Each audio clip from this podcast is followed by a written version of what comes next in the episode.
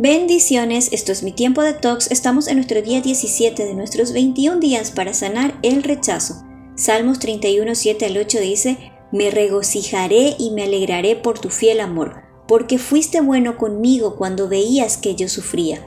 Tú le diste importancia a las dificultades por las que yo estaba pasando.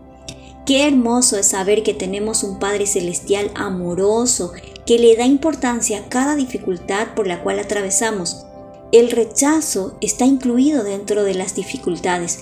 Dios no pasa por alto esta experiencia, sino que nos sana y nos capacita para que podamos quitar provecho de él. Sabiendo esto, podemos decidir trabajar de manera consciente e intencional sobre las heridas emocionales para evitar que éstas nos infecten de resentimiento, amargura, culpa, temor o angustia. Por eso a partir de hoy trabajaremos con cinco pasos para mantener nuestra sanidad. El paso número uno es reconocer.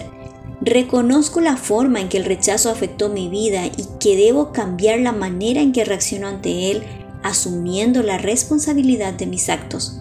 Reconozco mi identidad en Cristo por medio de una constante lectura y meditación en la palabra de Dios. Todos necesitamos trabajar por nuestro carácter para llevarnos bien con los demás.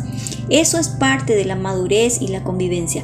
Ajustar nuestras actitudes ayuda a vivir en paz y en armonía. Pero nunca deberíamos hacer cosas que no están bien solo por querer encajar.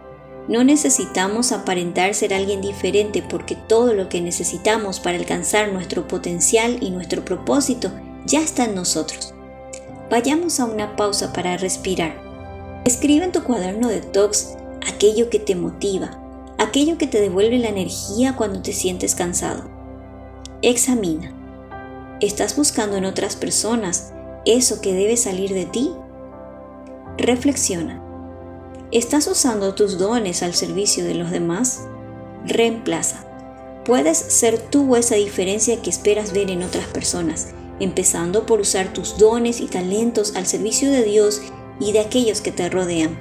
Y recuerda Romanos 12:17, preocúpense por ganar el respeto de todos haciendo el bien.